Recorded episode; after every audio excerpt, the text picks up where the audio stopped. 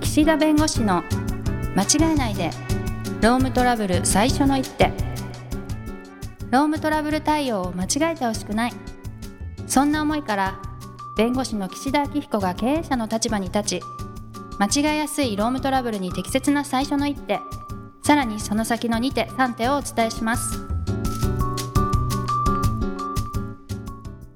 皆さん、こんにちは。弁護士の岸田明彦です。こんにちは、ナビゲーターのとちおえみです。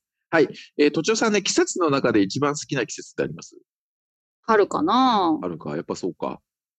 でも今日聞いたんですけど、春ってお野菜が少ないんですって。あら、旬の野菜が。うん。お花ばっかり咲いてるからかなとかちょっああ、なるほどね。と。はい。実がなるのはその後みたいな。そうそうそうそうそう。なるほど、なるほど、なるほうんど。そうか、そうか。えー、とちおさんね、突然ですけど、はい。あの、あなたの空白の記憶はいつですか何ですか、それ。まあ、こう、記憶が途切れてるみたいなこいとやはうんい。十年こう生きてこられた中で、はいはいやっぱりねあの自分の中の人生史上の一番最古の古い記憶いつですかみたいな。よはくい、あるりじゃま、ないですかあります。はい。で、あなたの空白の記憶はいつですかっていうのは、うんうん。記憶がこう、明確にある中で、うんこの期間の記憶だけやたら薄いみたいな期間ってうんうん。あったりするんじゃないかなと思っうてんうん、ありますねこ。のあなたの空白の記憶はいつですかっていうのをちょっと私小説でも書こうかなと思っち ゃって、今タイトルが降りいていんきじゃたなかいですら。か。いいんじゃないですか。で、その空白の期間にはい。何か自分で事件を起こしてるみたいな。あっていうあ、わざと自今今分で消ストしーてリーる。そう、小説を今。そうそうそう。うんうん。そうで、まあそうですよ。今いる、あ、実はでも今いる、この世界が昔の世界と違うんじゃないかみたいなね。あ、はいはいはい。空白が、世界線あがの、そう、空白の記憶ではなくて、それはもう違う事件で生きてる。うんうん。だから向こうの向こうの時間軸ではまだいるみたいな。うんみたいなのを今降ってきました、数秒 で。うん。タイトルだけあって。タイトルだけあって。はい。えっと、お嬢さん、なんかこの時期の記憶だけやたら薄いなとかありますこう特に大まあ、あ人りにます。よ。大学とか、あ、大人になってうん。大人になってどうだろう。でも、今思い返すと、やっぱ思い出したことのあるところしか思い返せないので、結局そうですよね。あの、そう記憶ってその時の、まあ、印象が強い弱いよりも、その時の解雇をどれだけ繰り返ししてるそかのな。後でね。ねそうそうそうそう。だから結構大学の時とかは、そんなに、大学自体はそんなに楽しくなかったので、うん。思い返すことが本当になくて、ああ、 結構忘れてますね、多分。そうですよね。あと友人の名前とか、まあ中高とか、うんはいはい大はい大もそうですけど、こう、クラスメートの名前とか全く思い出せないです。そうね、確かにね。そう。 はいで結局、これってまあ、そういうことなんですよね。かあのはいい、かにそこの時期に充実してたかということと、いかにその時そう期をうん振り返りたいかという。そうそうそうそうそう。え岸田さんはそう、なんです私ね、あの、かまあ、近いところでいくと、大学院、あの、明治大学のロースクールに行ってたんですうん。。あ、はい。で、今の職場が明治大学の隣なんですね。 おお、ほぼ同じなんです。帰ってきたみたいな。うんそうところが、ところが、ところが、大学の慶応の時のね、記憶がいっぱいあるわけ。そのうん友達と楽しくやってたりね、うんワイワイそうなんだはしゃいでた。はいはい。だけど、このロースクールで学んでた時期って、ほんと勉強しかしない時期なの。うん基本うんうん、うん。もちろん友達とこうゼミをやったりとかね、うんあの近くのラーメン屋に一緒に行ったってありますよ。うんでもね、多分楽しい思い出がなかったの。うんだからね、ほぼ覚えてない。うんうんうどん。こで授業をしてたかも覚えてない。建物はのいはいはいはいはいはい。だから、振り返らないと記憶って忘れるし、僕の中の空白の期間ってそのあたり。まあ、もうだからう、ーん十、それでももう4、5、ん4、5年とかそれぐらい前なのかあと、その後の友達、その時の友達が続いてると、結構同じ話題で話したりするじゃないですな。か。ああー、そうね。私結構転校とかしてるから、あ、なるほど。それでね、結構全然わ覚えてないっていうのありますね。やっぱりそうやってこう、なんていうんですか、区切り区切りがあると、うん結局またそこでまあリセットされて、また次の、なんか次のまあそういう生活圏の中でのまあうんうんコうんミュニティでこうやっていくってなると、そなうそうかなかそねうそう。わ忘れちゃったりとかね。そうそうそそうういうそことはう。ありますよね。そうですね。そっか。 思い出さない。そう、だからちょっと僕やろうと思ったの が、いはい今までのその線分図っていうかね、こう、自分が生きてきてからのその記憶を1年ごとに書い書き出してみて、うん。で、それでなんか新しい人生みたいなのをちょっと作ってみようかな、みたいな。あ、いいと思います。どんどんこれからもね、忘れていくばっかりですからね。そうそれを、で、そこでこうやってたら、うん。どうなってたかとか、こういうふうに選択してたらみたいな、あ、分岐をうん分岐。別の分岐そうで別のそこ世は界線を。 別の別人格にちょっと演じてもらって、 うんそこでどこかでいつか巡り合うみたいな、 うん。法廷で。あ 例えば、あ、誰といやその昔の分岐した自分と、そう。労働者側の弁護士になってた ああ俺、と確かに確かに。 この話続け ます。もういいかな。そうそうそう。まあそういう形でね、こういろいろこう区切りをね、つけて、まあ学生時代の区切りとかっていうのをつけていくんですけど、うんまあうんつけてね、考えていくっていうのは大事なんだけど、うんうまあ、ん。区切りといえ ばね、有期契約社員の方のまあ更新みたうまいな。い1な。年の区切りが。だからね、この話のつなげるのね、5分かかるんですよ、毎回。前回聞いてくださった方も、あれ、まあ、なんか前回も5分かかってるな、みたかいなかっ。てたな。そうそうそうそうそう。そうなんですけど。う。区切りね。まああの区は切い。り。うんで、あの、従業員の方、労働契約における区切りっていうのは、一つはまあ定年ですね。例えばはい60歳なら60歳定年。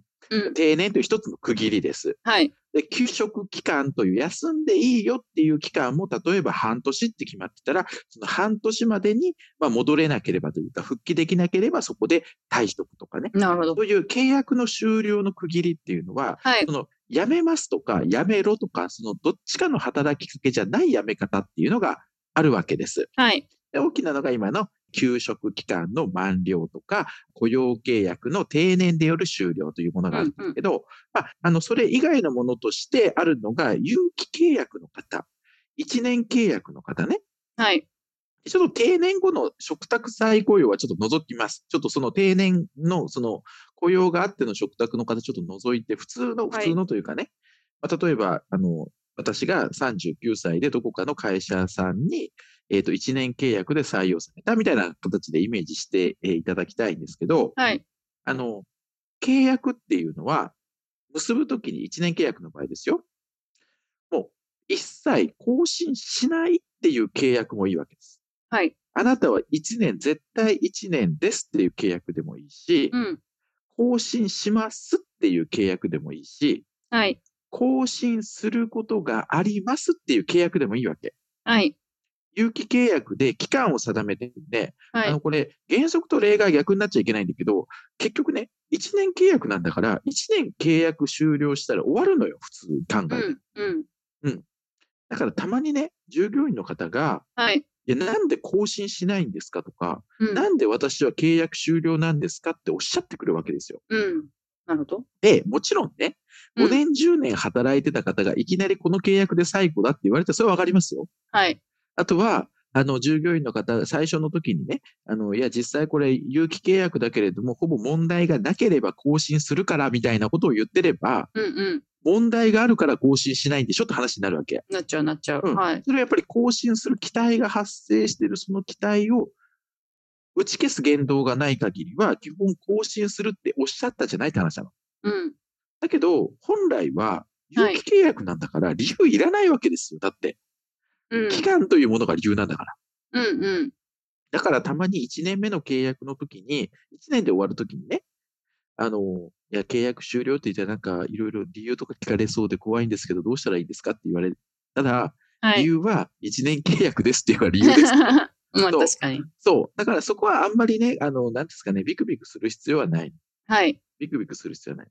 でも、1年目の契約であっても、さっき言ったように入社の時に基本更新しますとか、絶対ね、よほどのことがない限り更新しますってことであれば、1回目の契約更新であっても、それはもう更新の期待が生じてるってことをね、認定される可能性はあるわけ。あ、口頭で言っちゃってたらうん言みったちゃいっなた。りするとね。はい。はい。だから、この問題って、例えば何回も更新を繰り返してるとか、あとは実際の契約の期間が長ければ長いほど、皆さん1年と言ってもだって毎回更新するでしょとか、思うもう思うこ。れだけ勤めてんだからあるでしょっていう話なうんんでうん。うんす。そううん。なってくると、やっぱり期間が来たからっていうだけでは切りにくいわけ。あ、なるほど。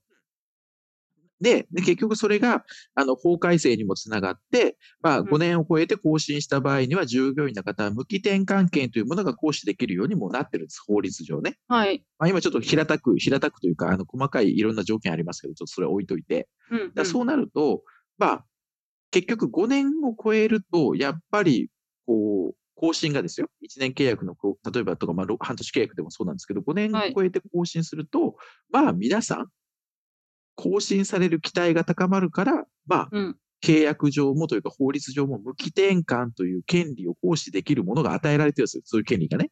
はい。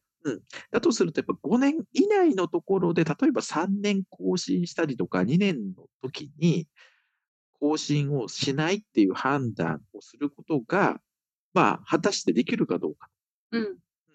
まあ5年行ってないんだから、そういう期待が生じてないんじゃないかっていうふうにも言えるし、、はいいや、。5年というのはあくまで法律が決めた線であって、別に3年目、4年目であっても、更新の期待が生じていることだってあり得るでしょって話もあったりします。うーん。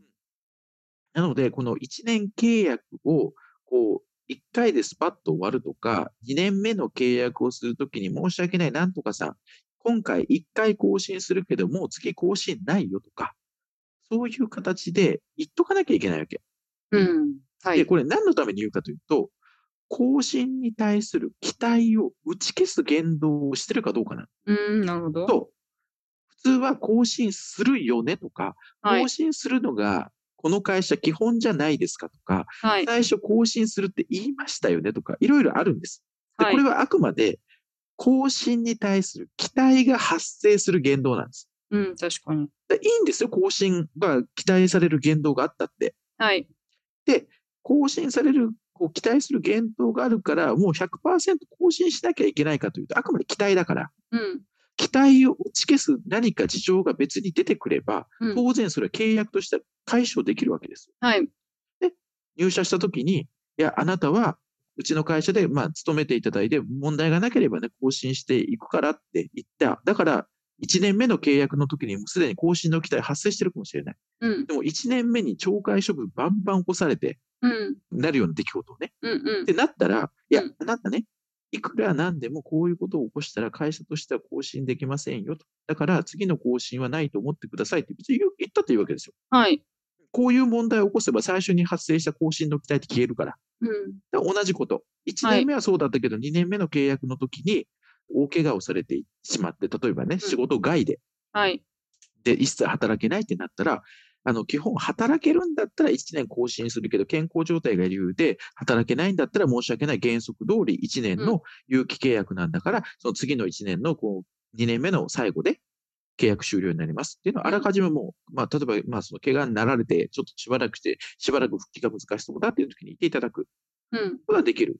はい。で、何回も繰り返してたり、更新する言動をしてると、更新に対する期待は高まるから、高まった以上はそれを打ち消すものが必要。でそもそも更新が発生の期待が発生してなければ、原則通り期間満了で終了。はい。更新の期待もないんだから、通常通り、あの理由は期間が過ぎて、あの満了したから退職ですって、OK。うん。で、更新の期待を生じさせないためには、例えばですけど、5年を超えてはうちはもう絶対更新しませんと、うん。あらかじめルールを決めとく。はい。そうするとね、5年間はまあもしかしたら最大でも更新されるけど、それ以上はないよっていうのがわかるわけですよ、はい最初から。なので、そういった形でもうルール上、仕組み上、もう更新の期待を生じさせないようにしてる会社さんもあります。うんで、。こういうルールがある方が、だって書いてあるじゃんと5年を超えて更新しないとか、まあ、あの、安全策で4年半とか4年を超えてはとかっていう形にしてる会社さんもあるんです。はい。だけど、その、そういったところを、まあ、例えばですけど、いきなりね、導入して、あの、不利益変更の問題があったりするんだけど、そうやってこう、いきなり、あの、今まで、例えば10年更新してきた人がですよ、うん急に、あの、5年を超えては更新しないから、次で最後ですって言われたら、いやいや、ちょっと待ってくれ、みたいな話になるんで、ああくあ。までも会社として今後採用する人についてそういうルールを定めるというのは一つあるのかなと思います。はい。はい。はなので、この有期の方については、もう会社さんの方、あ、で、さっきのね更新上限も、い。はい。 5年を超えて雇わないと言っときながら、6年、7年、8年、バンバン働いてる人がいると、うん。意味ないわけ、その規定そうがあでっすても。ね。そうだうんから期待が発生しちゃうわけよ。その規定があっても、はい雇われてる人がいるからってなるから、うんうんルールを守ってほしいんです。入れる以上。ね。うん。なるほど。でも従業員の中には、いや、私は更新、5年を超えても更新して働きたい。うん。で、別に無期転換権とか行使しませんと。うん。例えば6年、7年いると無期転換行使される可能性が会社としてあるんで、うん。まあ5年でも全員スパッと切りたいと。はい。でも、いや、私は無期転換行使しないんで、そのままあの、いさせてくださいよって言われても、うん解説者やっぱり困るから、ういやもうんルールだってごめんなさいと。うん5年で契約終了ってルールなんで、あの、ね、働いてくださるとうんいう気持ちありがたいけど、ごめんなさい、それはルールなんでって言わなきゃいけうんない。もうその人とまだ契約続けたいのであれば、正社員への転換、打診するしかないんですよ。うんだと要するに、有期の契約のルールの中で5年なんで、次のルートとしては、準社員とか正社員って別のルートを用意してるんで、こっちでお願いをするか、契約切るかしかないとはいはい。いうような形で決めとくべきですよね。うんうん、なるほど。なので、どうしてもこう、ね、そういうのに、まあなんかこう、ありがたく甘えて、あの、なんか7年、8年、だらだらって、せっかくルール決めてるのにやってると、うん本当はもう5年以内でもう契約終了したい、えー契約社員の方も、いや、あの人7年、8年やってるでしょみたいな話になって、だから私にも継続の期待があるんだというふうに言われちゃうんで、そこはね、ちょっとルールを定めた以上は徹底してやるうということでん。すね。はないの。で、更新をさせる言動をしてしまうと、更新を期待させる言動を打ち消す言動、打ち消す自由が必要。うんそしてそういうものがもともとないようにしておけば、まあ、それはそれで期間の満了で終了できるというはこいとですね。で、この期間の満了の問題、結構揉めるんでね、うん。揉める。特にこのはい無期転換のルールができてからは、そのギリギリのタイミングでね、うんうん契約を切ろうとする。でもうんうん、従業員の方は、いやいや と、いや、もう5年に近いんだから、ほぼ5年でしょと。だかうんうらん、更新の期待あるよねって言ってくるんで、ちょっとこの後揉めますから、はい。有期の方の更新をしない、えーと雇い止めのところも、あの解雇と同様に慎重にやった方がいいと思いますので、はい。この辺もね、あの慎重にトライして、もしわからないことがあったら私に連絡くださいと。はい。はい、ということで時間になりましたので、この辺で終わりにしたいと思います。ありがとうございました。ありがとうございました。今回も番組をお聞きいただきありがとうございましたロームトラブルでお困りの方はロームネットで検索していただき柿椿経営法律事務所のホームページよりお問い合わせください